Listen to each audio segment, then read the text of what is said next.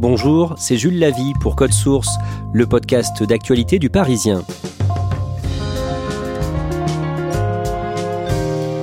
Le procès des attentats du 13 novembre se poursuit dans l'ancien palais de justice de Paris sur l'île de la Cité. Il y a 20 accusés, 14 présents physiquement et 6 en fuite ou peut-être morts, jugés par défaut malgré leur absence.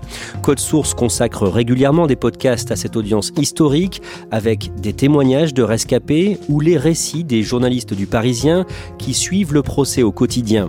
Depuis le 28 septembre, 350 parties civiles blessées ou traumatisées se succèdent à la barre cela va durer au moins cinq semaines.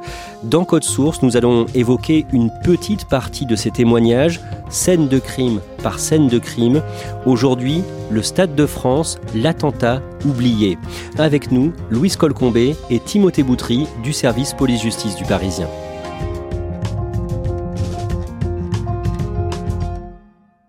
On va d'abord rappeler les faits avant d'en venir au procès. Timothée Boutry. Le soir du vendredi 13 novembre 2015, un match amical de football est disputé entre la France et l'Allemagne au Stade de France à Saint-Denis, près de Paris. Oui, il y a 80 000 personnes euh, qui sont présentes dans le Stade de France. Euh, François Hollande est présent euh, dans les tribunes, le président de la République. C'est un soir de fête, il fait plutôt beau sur Paris. Un match de foot automnal, une belle soirée de, de football. À 21h16, les spectateurs du Stade de France entendent une explosion. C'est pas forcément ressenti de manière très perceptible dans le stade parce que ça se passe à l'extérieur. Vous savez, dans un match de foot, il y a du public, euh, il y a du bruit, il peut y avoir un peu de, tambour. Donc euh, personne n'imagine euh, à ce moment-là ce qui est en train de se passer. Que vient-il de se passer? Il y a un, premier kamikaze qui s'est fait sauter à l'extérieur du stade. C'est le point de départ de cette série d'attaques du 13 novembre. C'est la première fois aussi qu'un kamikaze se fait sauter sur le sol français. Cette première explosion fait une victime un homme qui s'appelle Manuel Dias, qui est originaire de Reims, qui en fait euh, est chauffeur de bus. Il transporte des groupes euh, qui euh, vont assister au match. Manuel Dias est en train d'attendre la sortie des spectateurs à l'extérieur du stade et, et il va être tué par cette explosion. Quatre minutes plus tard, à 21h20, nouvelle explosion devant une autre porte du stade, euh, pas très très loin de la première explosion. Et là, c'est vraiment entendu dans le stade, puisque on connaît toute cette image de, Patrice Evra, le latéral gauche de l'équipe de France, qui marque un temps d'arrêt. La décision est prise de continuer le match. Oui, c'est une décision qui est notamment prise par le président de la République François Hollande, qui est présent à l'intérieur du stade, avec euh, euh, beaucoup d'autres personnes qui sont là, parce que chaque match, évidemment, il y a une présence policière importante à l'extérieur du stade, mais aussi il y a une cellule de sécurité qui surveille tout ça. Le chef de l'État, lui, s'exfiltre, mais le, le match se poursuit et ça a permis d'éviter un mouvement de foule qui aurait pu avoir des conséquences dramatiques à 21h53, alors qu'à Paris, les terrasses de plusieurs cafés euh, ont été mitraillées et que des terroristes viennent d'entrer dans le Bataclan, au Stade de France se produit une troisième explosion. Oui, c'est le troisième membre du commando. Alors les deux premiers euh, ont été identifiés comme des euh, ressortissants irakiens, en fait, qui étaient porteurs de faux papiers syriens. Le troisième s'appelle Bilal Adfi. il a grandi en Belgique, mais il a la nationalité française et il est, comme ses comparses, arrivé en France depuis la Syrie via la route des migrants. Et lui se fait exploser devant le McDonald's, un petit peu plus euh, loin du stade, euh, mais toujours aux abords du stade. Et là, il va faire de très nombreux blessés là encore et les trois hommes avaient été euh, déposés près du Stade de France par euh, Salah Abdeslam. On rappelle donc que le match de foot France-Allemagne n'a pas été interrompu. À quoi ressemblent les abords du stade au moment de la sortie des supporters? C'est forcément un peu confus puisque euh, au fur et à mesure du temps, les spectateurs vont recevoir des informations sur leur téléphone. On, sent qu'il se passe quelque chose, on parle d'attaque terroriste, on parle surtout du Bataclan. Et au moment de, la dispersion, il y aura des, des bruits de pétards, des gens vont avoir peur, penser que ça va tirer, donc certains vont envahir la une partie de la foule revient paniquée dans le stade et se réfugie sur la pelouse. L'inquiétude se lit alors sur les regards. On va passer une bonne soirée tranquille, euh, boire encore un verre après, mais là apparemment euh, je pense qu'on va rentrer, essayer de rentrer déjà et entier, ça sera déjà pas mal. Et finalement il n'y aura pas de conséquences dramatiques euh, lors de cette évacuation les attentats suicides du Stade de France ont fait un mort et des dizaines de blessés. Timothée Boutry, Louise Colcombé, les victimes de ces attaques témoignent devant la cour d'assises spéciale les 28 et 29 septembre. On va parler de quelques-unes de ces victimes. Louise, 6 des 13 gardes républicains qui étaient présents sur place, donc des gendarmes, viennent témoigner. Leur fourgon était à une vingtaine de mètres du premier kamikaze. Oui, euh, les gardes républicains étaient venus euh, sécuriser les abords avec leurs chevaux, comme ils le font à chaque représentation au Stade de France. Ils étaient un peu en retrait, ils avaient rangé les chevaux euh, dans le camion, et là ça a explosé. Ils parlent tous d'une espèce d'onde de choc, quelque chose d'inconnu en fait, quelque chose qui pénètre les entrailles, qui est très fort. ils comprennent que euh, quelqu'un s'est fait exploser. Et puis dans la seconde, il voit un homme à genoux, euh, yeux ouverts, qui est, qui est mort. En fait, il s'agit de Manuel Diaz, la seule victime décédée du Stade de France. C'est ça les premiers instants euh, au Stade de France. Jonathan, un capitaine, ne cache pas qu'il a tout simplement peur à ce moment-là. Oui, parce qu'en fait, il se passe très peu de temps entre la première et la deuxième explosion, qu'il a à une centaine de mètres. Et à ce moment-là, ils essayent de sécuriser le périmètre, etc. Mais après la deuxième explosion, là, ça devient vraiment très angoissant. Et il le dit hein, très humblement, il dit là, moi j'ai vraiment peur, j'ai peur de tout, de tout le monde. Il croit qu'il y a un camion qui est piégé, qui va exploser. Il met en joue tout le monde, y compris des policiers. À ce moment-là, ils réagissent même plus en tant que gendarmes, mais presque comme des citoyens euh, qui sont en panique. Ces gardes républicains présents aux abords du Stade de France, on en a très peu parlé euh, après les attentats dans les médias. L'un de leurs avocats insiste à l'audience pour diffuser euh, une vidéo. Que montre ce document? Ça dure quelques secondes, c'est très furtif, mais on les reconnaît grâce à leurs bottes de cavalier et on les voit sur place, effectivement, auprès des victimes, tenter de d'agir d'une façon ou d'une autre. Tout ça n'est pas très coordonné, les vidéos sont mauvaise qualité, mais en fait, il a fallu ça pour qu'ils essayent d'attester qu'ils euh, ont bien été là ce soir-là.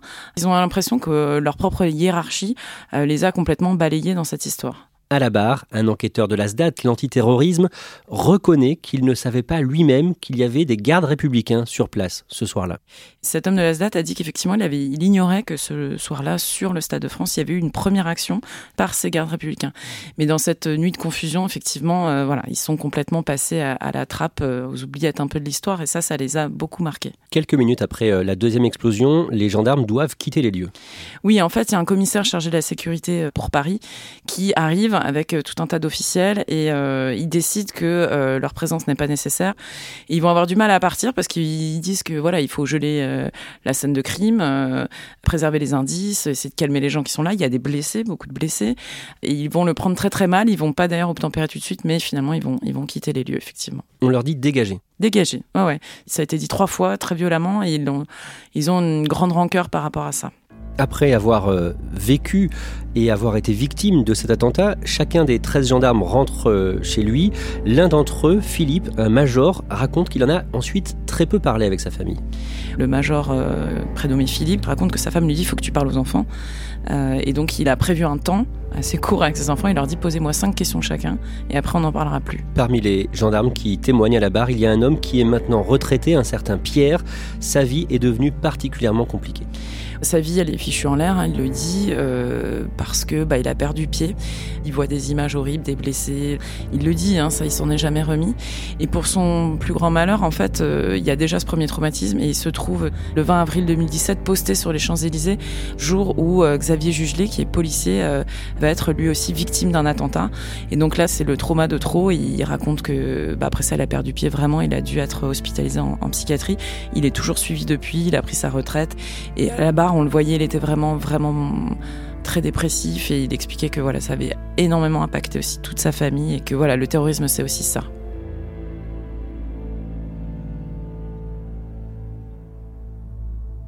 Timothée Boutry, après les gardes républicains, la fille de Manuel Diaz, le conducteur de bus qui a été tué, vient témoigner à la barre. Elle raconte d'abord qu'elle a mis du temps avant de savoir ce qu'il se passait à Saint-Denis. Oui, Sophie Diaz était à ce moment-là au Portugal en train de préparer son mariage et elle reçoit d'abord des messages d'alerte de ses amis en disant ah, T'as vu ce qui se passe à Paris euh, Alors on parle surtout du Bataclan et après bah, elle se rend compte qu'il est aussi question du Stade de France. Alors elle sait que son père est au Stade de France et euh, elle se dit bah, Je l'appelle euh, une dizaine, une vingtaine, une trentaine de fois. Il répond pas et donc, euh, nuit d'angoisse absolue, elle essaye de joindre tout ce qu'elle peut, le numéro vert qui avait été mis en place euh, pour avoir des informations sur ces attentats, un numéro qui a été saturé, mais surtout qui n'est pas accessible depuis l'étranger. Elle dit, mais j'ose pas prévenir ma mère parce que euh, je sais pas dans quel état elle va être. Elle va apprendre le décès de son père le lendemain, le 14 novembre, par un appel du consulat du Portugal. Là, elle dit, voilà, c'est mon monde qui s'effondre. Et elle explique ensuite bah, qu'à la douleur s'ajoutent des difficultés administratives pour la reconnaissance du traumatisme mais ne serait-ce que sur la dépouille de son père, elle va dire qu'elle va avoir un échange d'une froideur glaciale, je la cite, avec l'Institut médico-légal où le corps disloqué de son père va être euh, déposé avant euh, son enterrement. Qu'est-ce qu'elle dit sur son père? Alors elle raconte que son père était le pilier de leur famille, euh, qui était un homme d'une affection euh, débordante, euh, qui était extrêmement présent, qui soutenait sa fille dans tous ses projets. Un homme qui avait une relation fusionnelle avec son épouse. il s'appelait en permanence. Et d'ailleurs, il a eu au téléphone sa fille pendant qu'il était aux abords du stade. Il lui a dit Attends, j'ai maman en double appel. Donc en fait, quelques minutes avant de mourir, il a eu à la fois sa fille et sa femme au téléphone. Ce jour-là, il y a un autre témoignage important, celui d'un homme grièvement blessé près du Stade de France, un Égyptien. Oui, il s'appelle Walid Youssef, et en fait, lui, c'est la principale victime de la deuxième explosion. Le deuxième terroriste va de groupe en groupe, et euh, finalement, à un moment, il y a un homme qui passe en courant à côté de lui, et c'est là qu'il se déclenche.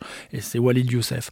Et l'enquêteur de la crime disait, peut penser qu'il a eu peur à ce moment-là, le terroriste, et qu'il s'est dit peut-être que je suis reconnu, euh, voilà, et c'est ça qui a probablement déclenché euh, l'explosion.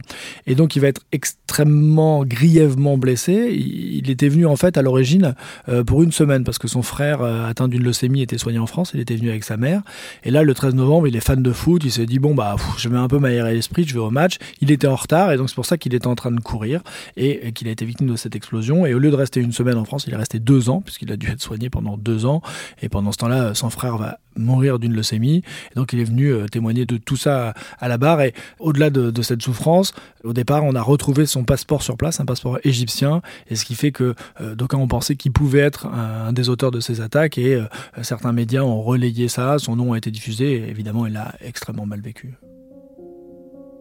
Louise Colcombé, dans l'un de vos papiers, vous avez euh, aussi raconté le témoignage d'un homme qui vendait des t-shirts et des écharpes ce soir-là devant le Stade de France, un Serbe, un certain Aka, 55 ans.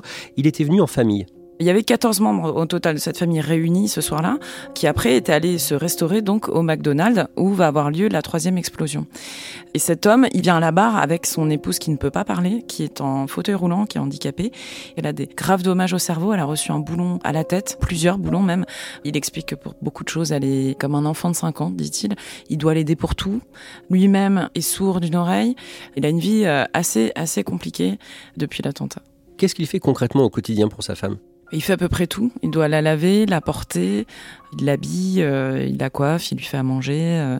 c'est là où on voit à quel point ça brise des vies et des projets. C'est-à-dire qu'ils avaient le projet d'avoir un enfant.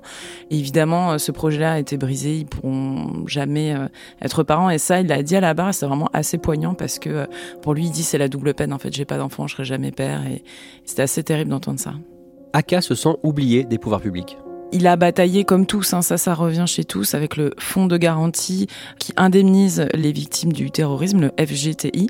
Et puis, euh, par ailleurs, il y a une bataille supplémentaire, c'est-à-dire que ayant l'impression d'être oublié, devoir se justifier toujours en disant oui, je suis victime, c'est euh, par exemple obtenir un logement euh, adapté au handicap euh, de son épouse.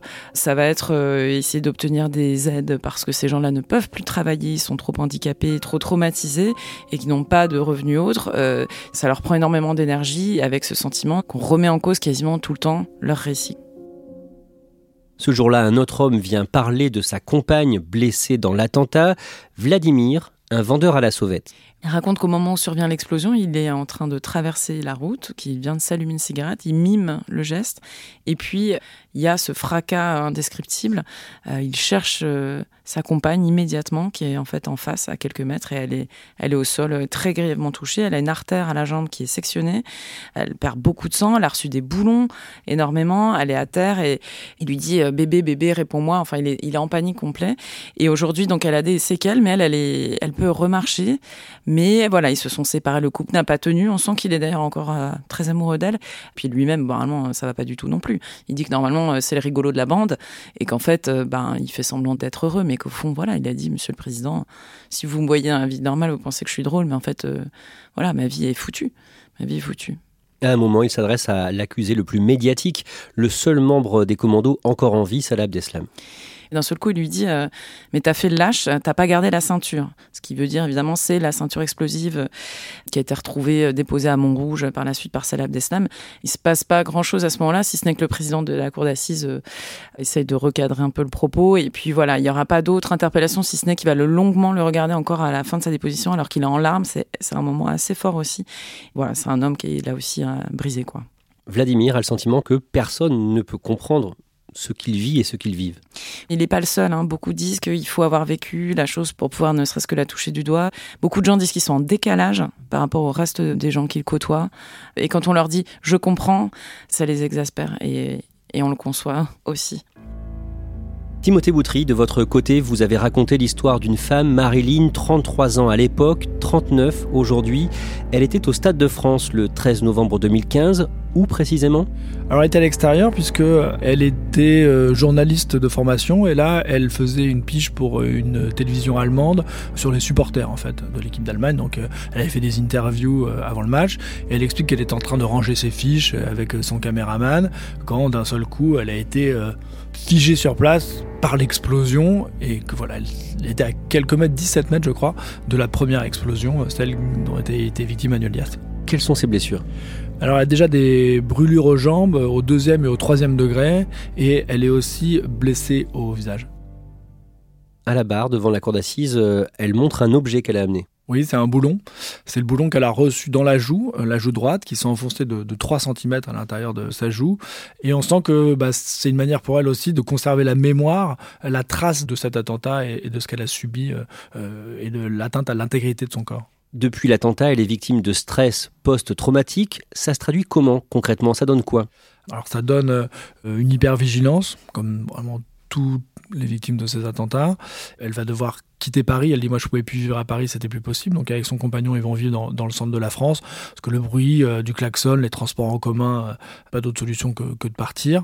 Elle va essayer là encore de trouver un autre emploi et elle va raconter que les rapports humains sont devenus trop difficiles, le rapport avec le public euh, trop compliqué. Elle est très irritable, elle a des, accès de colère et que ben voilà là elle travaille plus. c'est absolument pas vers quoi elle va se diriger. Au niveau personnel, elle a eu un enfant avec son compagnon. Oui, elle a eu un enfant, mais son couple va pas survivre, parce qu'elle elle va expliquer que, évidemment, ça a un impact sur la vie privée, ça a un impact sur l'autre. Euh, le couple qu'elle forme avec son compagnon ne va pas perdurer. Alors, ils ont toujours un enfant, le futur reste à écrire, mais il est évidemment en pointillé. Marilyn aussi précise qu'elle se sent oubliée. elle raconte d'ailleurs que quand elle s'est installée euh, dans son euh, nouveau lieu de résidence dans le centre de la France, euh, les gens avaient un peu oublié, ils lui ont dit ah bon ah oui les attentats le stade de France mais c'était à l'intérieur du stade non? Et voilà cette mémoire là s'est perdue et elle dit au fond les gens s'en fichent quoi ce qui renforce la solitude pour affronter le traumatisme qu'elle a vécu ce soir-là.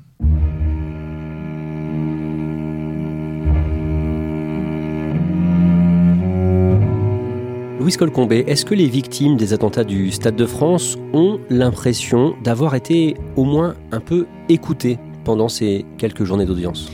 J'ai l'impression, oui, que ça leur a fait du bien. Euh, certains sont restés euh, assez longtemps à la barre. On avait l'impression qu'ils n'avaient pas envie de partir presque parce que c'était enfin l'occasion pour eux de parler. Ils posent un peu un, petit morceau de leur fardeau euh, là et puis ils repartent peut-être un tout petit peu allégés.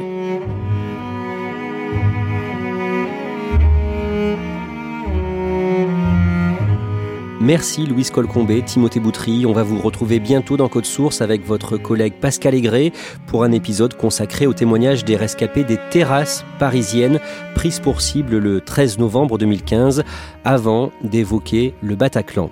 Cet épisode de Code Source a été produit par Sarah Amni, Thibault Lambert et Raphaël Pueyo. Réalisation Julien Moncouquiole. Si vous aimez Code Source, n'oubliez pas de vous abonner, de nous laisser euh, des petites étoiles ou un commentaire sur votre application préférée et vous pouvez aussi nous écrire directement source at leparisien.fr.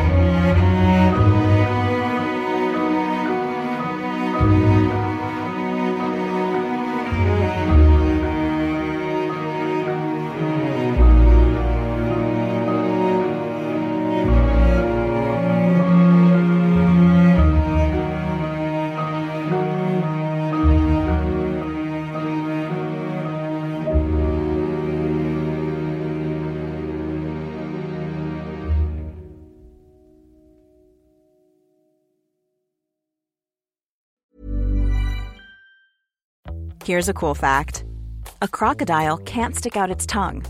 Another cool fact you can get short term health insurance for a month or just under a year in some states. United Healthcare short term insurance plans are designed for people who are between jobs, coming off their parents' plan, or turning a side hustle into a full time gig. Underwritten by Golden Rule Insurance Company, they offer flexible, budget friendly coverage with access to a nationwide network of doctors and hospitals Get more cool facts about United Healthcare short term plans at uh1.com.